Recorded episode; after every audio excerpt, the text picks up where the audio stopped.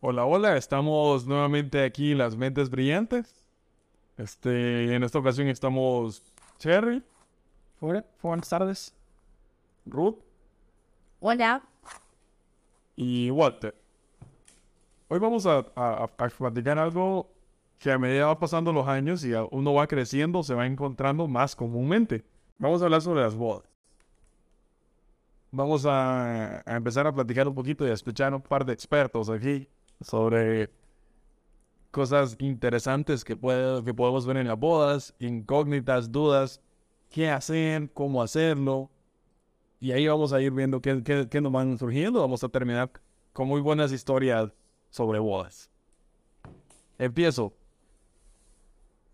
¿Qué tiene que tener una invitación de una boda? ¿Qué cosas, cosas que rescatar, cosas que mencionar sobre, sobre las invitaciones a las bodas? ¿Cómo tienen que ser? ¿Cómo invito? Yo me voy a casar, ¿cómo invito a mis amigos? ¿A quién invito?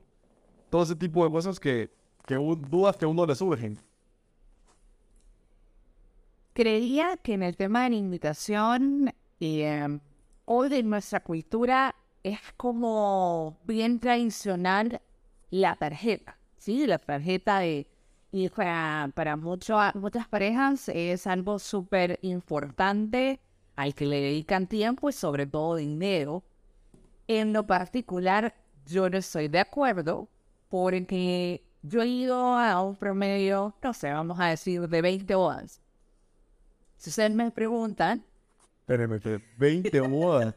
sí, a ver, tengo bastantes amigos en los cuales están casados en su mayoría, entonces en un promedio a lo largo de los últimos 5 años he ido a 20 bodas. Wow. Yo, yo llevo dos o tres en agua. Y si ustedes me preguntan a mí, ¿qué hago con la invitación de las bodas? Digo, pasan de estar en una gaveta donde no dónde están a votar. O sea, para uno como invitado, más allá de que tal vez sea una boda súper especial, quizás, hago el asterisco de quizás, la vaya a guardar. De lo contrario, en un, para mí es algo, un dinero votado literalmente, porque no es algo que uno como invitado Atesora. atesora. O sea, si uno puede decir que linda, que bonita la tarjeta, pero hasta ahí no pasa nada. O sea, creería yo que es algo en lo cual no se debe de invertir tanto, sobre todo poniéndonos a pensar en todo el presupuesto que lleva una boda. En lo particular, creería que es uno de los puntos en donde no se debe de invertir tanto. Es totalmente de acuerdo. Claramente la invitación.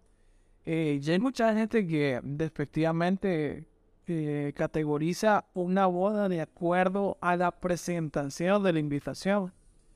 Y hay ciertas personas que dicen, ah, ¿dónde hacer la recepción? ¿A qué horas comienza la recepción? Realmente a veces, lamentablemente, por ciertas personas, la, la boda religiosa no, no toma en cuenta, sino que vamos a la recepción, ¿a qué horas empieza? Y dependiendo también dónde va a ser la recepción, a veces pegan la motivación de ir o de no ir totalmente. Sí, yo creo que un punto importante en la que menciona César y es algo que sí, ya poniéndonos más allá de cómo sea la invitación, algo que sí debe llevar la invitación para, para empezar es que existe algún tipo de vestimenta específica, sí, o sea, no vamos a tener, no sé, hay bodas temáticas en las que requieren que sus invitados vayan con cierta vestimenta específica, por favor, colóquenlo en la invitación. Eh, el lugar específico, no una dirección específica, porque de repente tenemos invitados que no son de la ciudad, pueden les ayudar a, a ver cómo llegar el nombre correcto del lugar de la iglesia o del salón donde se vaya a celebrar la, la boda.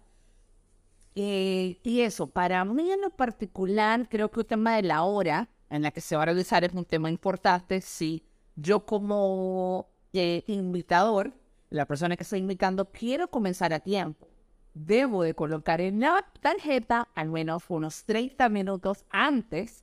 ¿Para qué? Para que la gente pueda llegar a la hora en la que yo quiero comenzar. Porque sabemos de que por lo menos en nuestra cultura es un poco la, la, puntualidad no se nos da mucho. Entonces, si realmente yo por alguna razón tengo que comenzar a una hora específica mi boda, yo creería que un punto importante a colocar es a los invitados decirles, lléguense 30 minutos antes de la hora en la que va a comenzar. Red.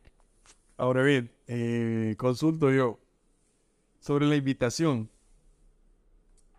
Uno de invitado tiene que llevar la invitación a la boda para decir, miren, si estoy invitado, aquí está mi nombre.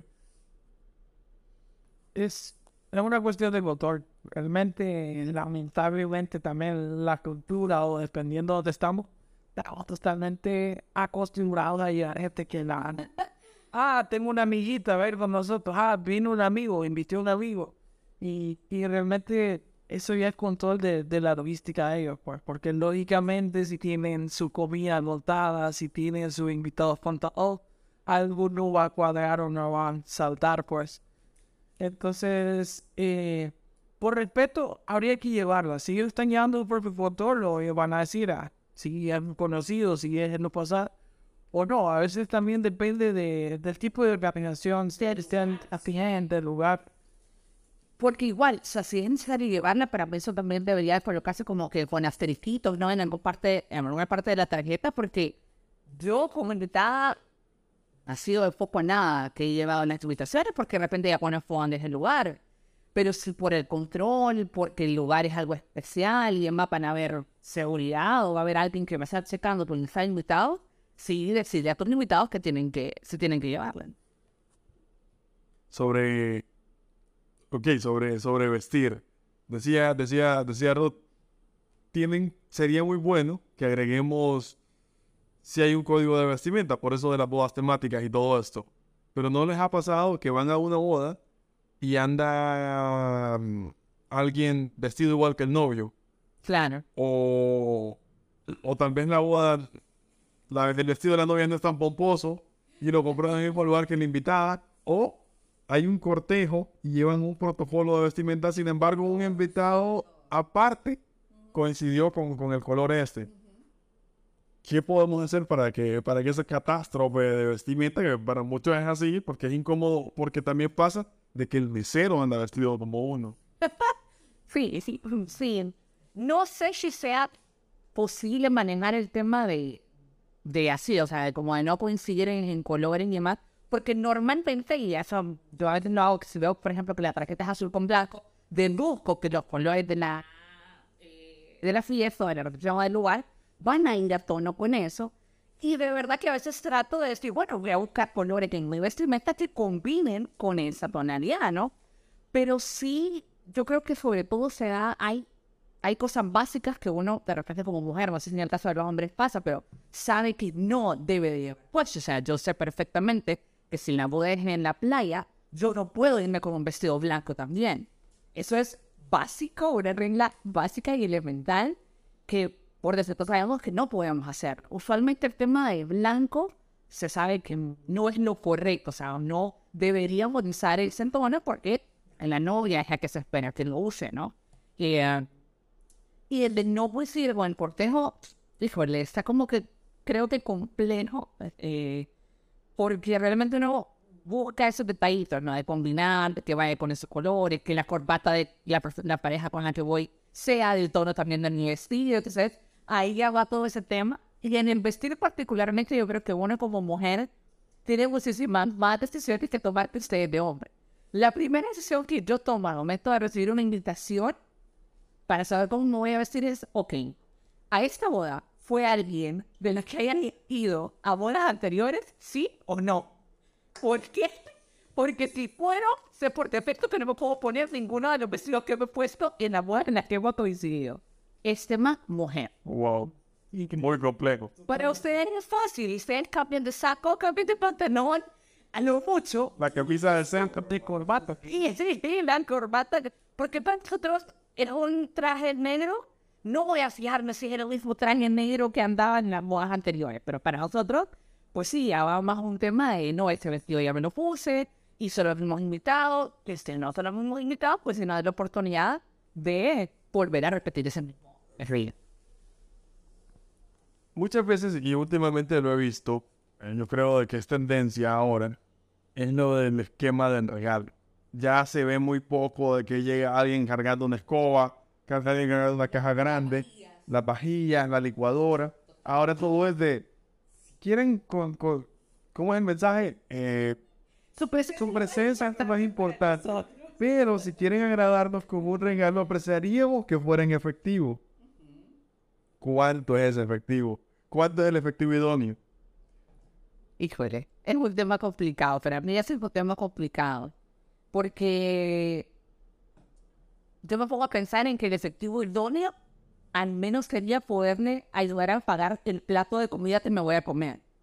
Sí, a mí, entonces, por lo menos pensando en no tengo mucho dinero para regalar, bueno, al menos ayudarle a que sepa que ya no pagaron y demás, pero como si no quieren operarse como pagar mi, mi invitación, vaya, aunque sé que no es eso.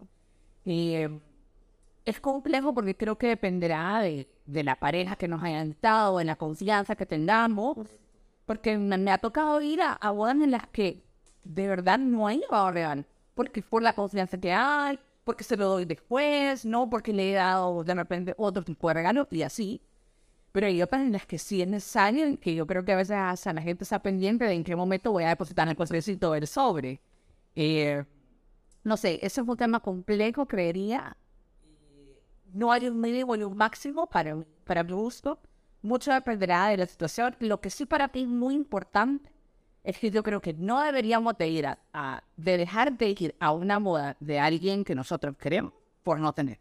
Creo que la persona que nos está invitando ha hecho una super eh, mega revisión de quiénes son invitados, nos ha tomado en cuenta, somos especiales para él. Así que por un tema de no tener el dinero para ir, creería yo que no debe ser un factor para desistir a una. Totalmente de acuerdo. Siento que hoy en día más bien el dar dinero, porque se recolecta en una misma cajita. A veces, por lo general, puede ser también en sobre, pues, con sobre, con su mensaje y todo, pero cuando es una cajita y todo el dinero se revuelve, no se sabe quién dio más for. Entonces, en eso es cierta ventaja, pues, porque si te dan algún objeto o algo, uno sí lo, lo categoriza. Ah, esto sí bueno, Claro, correcto, lo, lo, lo recuerda. Pero, pero sí, siento que es una parte no tan importante cuanto dar, tal como Ru- podría ser eh, cubriendo el valor de, de la comida, pero aunque igual, si no hay dinero, yo he ido a varias bodas y no he dado, así como también siento que he dado hasta más de la cuenta. Pues. ¿Cuándo, cuándo se siente uno que da más de la cuenta? A ver, a ver, yo pienso que lo normal, sí, por categorías o por diferentes bodas, dinero que se queda recolectado, 500, 500 o 1000. 500 o 1000 es normal. Eh, para los que nos escuchan en Suiza y las otras partes del mundo, nuestra moneda se llama Lepira y estamos a aproximadamente 25 Lepiras un dólar. Entonces, para que vayan haciendo un- una conversión aproximada. Dije que tus 25, 40 dólares. ¿Sí? 500, güey. Sí, yo creo que el promedio en general debe andar en eso. Entonces, eh, importante no dejar de existir por, por el factor dinero. Definitivamente. Y en, en una anécdota mía, principalmente, yo siento que me pasé porque no digamente me pasé en la fiesta. No, no me pasé, sino quebré un poco. Ok, vamos a, a- a darle un poquito de tiempo a, a César que vaya, que vaya recordando bien su historia. Por mientras, vamos a platicar un poquito de la música. ¿Les ha pasado, y- a mí me pasó en algún, algún momento, que iba a una boda full religiosa, una boda evangélica, donde ponen música, ponen su salsa, su merengue, y uno se para y quiere bailar y... Hasta que esas alabanzas no se bailan. Entonces... Sí. ¿Qué música? qué- y, y la otra también, ¿no? En la parte en la que uno llega a una boda, baila y baila y baila y no se sienta y se va con los zapatos en la mano. He visto mujeres salir con los zapatos en la mano. En el caso de los hombres, nunca he visto un hombre salir de bailar con los zapatos en la mano, pero vaya, uno baila y hasta que gasta la suela, dice. Y ya, es verdad, yo en lo, personal, en lo, en lo- para mí es lo bonito de la boda, ir y, disfrutar y bailar y, y eso. Pero en, en- puntual, ¿existe alguna playlist, una lista de canciones que usted diga, uy, es que esa canción es para una boda sí o sí? Depende de tu invitado. De tu target. del target, tu- o sea, ¿por qué? Porque si es una boda a la que la mayoría de tus invitados son personas mayores, tenemos un playlist de canciones, no sé, ¿no? De, de ese de esos De qué bolerito. Exacto. Exacto. Pero si tu mayoría de son de generación de millennials, tenemos un playlist que por sí tiene que darte, ¿no? O sea, tiene que poner. Entonces, creo que el playlist va a ir a apuntar gente de la gente, o sea, la, tu tipo de invitados, que sí, debe de haber. O sea, uno con el DJ, creo que debe de contarle que ya la mayoría de los invitados están en promedio de edad, tarará, y si el, el DJ junto con los, los, la pareja creería que es importante que arme el play. Porque puede ser que DJ piense incluso algunas canciones que a la pareja, hey, esa canción no me la ponga, no me gusta. Que venga a poner el sonidal de la canoa, olvídate de eso. no aplique. Entonces sí, para mí debe de haber uno, debe de ser en la mayoría, quizás no todo, ¿no? O sea, suave que la pareja y el DJ, y va a depender mucho de la, de la explicación. De la la, la de solter, solteroski, como... Ay, no, guaque. Eso será tema para otro book. Bueno, yo, yo, yo sobre canciones puntuales, que yo creo que canciones en lo personal que no deben faltar en una boda. La bomba de azul azul. Claro. Mayonesa. El meneadito. El meneadito. Follow the little. Sí. Son canciones que motivan. Tú te No enteras. No enteras desde no sé, un rumpión. Tengo que decirlo, tengo que decirlo. La de 17 años. Esa canción no puede faltar en una boda. Y hablando de eso, historias. Esperamos de que, de que César ya tenga lista su, su historia de, de la boda. No sé si tiene alguna. Tengo totalmente una recargada. Bueno, pues, para comenzar retomando el tema, ¿qué bailar? A veces muchos somos demasiado tímidos. Comenzamos a bailar después de la quinta copa del cuerpo. ya después olvídate la pista, la pista de uno. Y sí, a veces también cuando no está el incentivo del alcohol, una fiesta es bien complicada. termina temprano, pues. Ese es otro punto. Historia. Bueno, yo tenía una historia de regalo. Lógicamente me pasé de copas. Hice relajo, que debate para nunca jamás ni qué tal. Para nunca jamás. Bueno, qué bueno que tú no te vas a casar, pues. Ojalá. Ojalá. Pero, eh, pues sí, digamos que yo terminé en estado de bulto, no fue muy bueno lo que hice. ¿Fue bueno penco o bueno amoroso? Fue bueno amoroso, totalmente. Y sin conciencia. Pero, eh, al sentir que me pasé la raya, totalmente fui un poquito bondadoso con, con regalo podría decir el precio, no lo había dado en efectivo, lo di por medio de depósito. Y hecho, estas personas ya estaban en segunda mail cuando yo les avisé que les había depositado. Y, y sí fue punto cinco.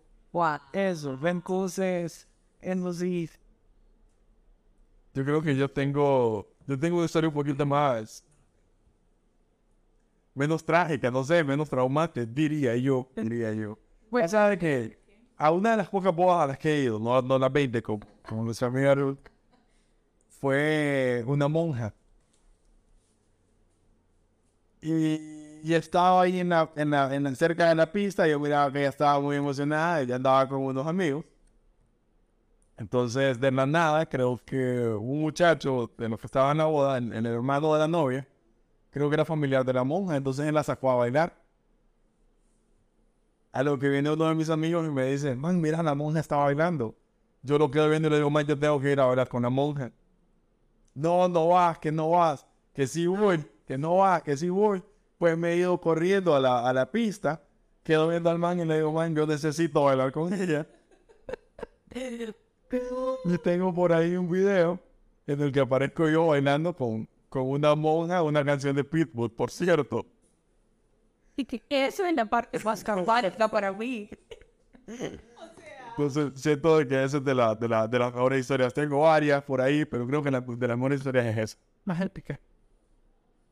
Bueno, por ahora tenemos sobre historias, hemos platicado un poquito sobre vos, ya sabemos un poquito más, un par de tips que dimos por ahí. Espero de que nuestro, ah, nuestro punto de vista sobre las bodas y nuestra historia sobre bodas les agraden, nos sigan escuchando y nos compartan. Un placer estar con ustedes, escucharlos, compartir con ustedes. Cherry. Gracias. Hasta la próxima. Ruth. Nos vemos pronto. Un millón de gracias. Adiós.